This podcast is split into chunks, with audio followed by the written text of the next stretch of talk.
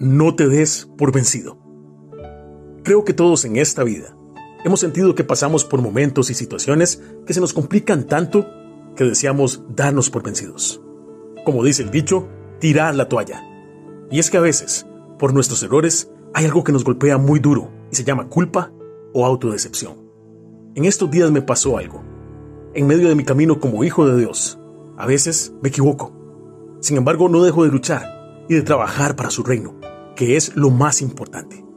Cada miércoles doy un estudio virtual de lo que dice la Biblia para las distintas situaciones de la vida. Un muy buen amigo siempre se une y escucha junto a su hijo. Y en estos días, en medio de un momento de angustia de mi amigo, su pequeño hijo se volvió y le dio un consejo con palabras alentadoras. Y le dijo, papá, esas fueron las palabras que nos enseñó tu amigo, haciendo alusión a la reciente enseñanza que di en mi grupo virtual. Y eso me hace sentir tan lleno de gozo que hasta las lágrimas se me salen. Y puedo experimentar lo que ya sé, que lo eterno es lo realmente valioso. Cualquier otra cosa no importa al compararlo con el verdadero conocimiento de nuestro Señor Jesús y su maravillosa palabra. Por eso, no te des por vencido. Cito las palabras de Pablo en su carta a los Gálatas. No nos cansemos de hacer el bien, porque a su debido tiempo cosecharemos si no nos damos por vencidos.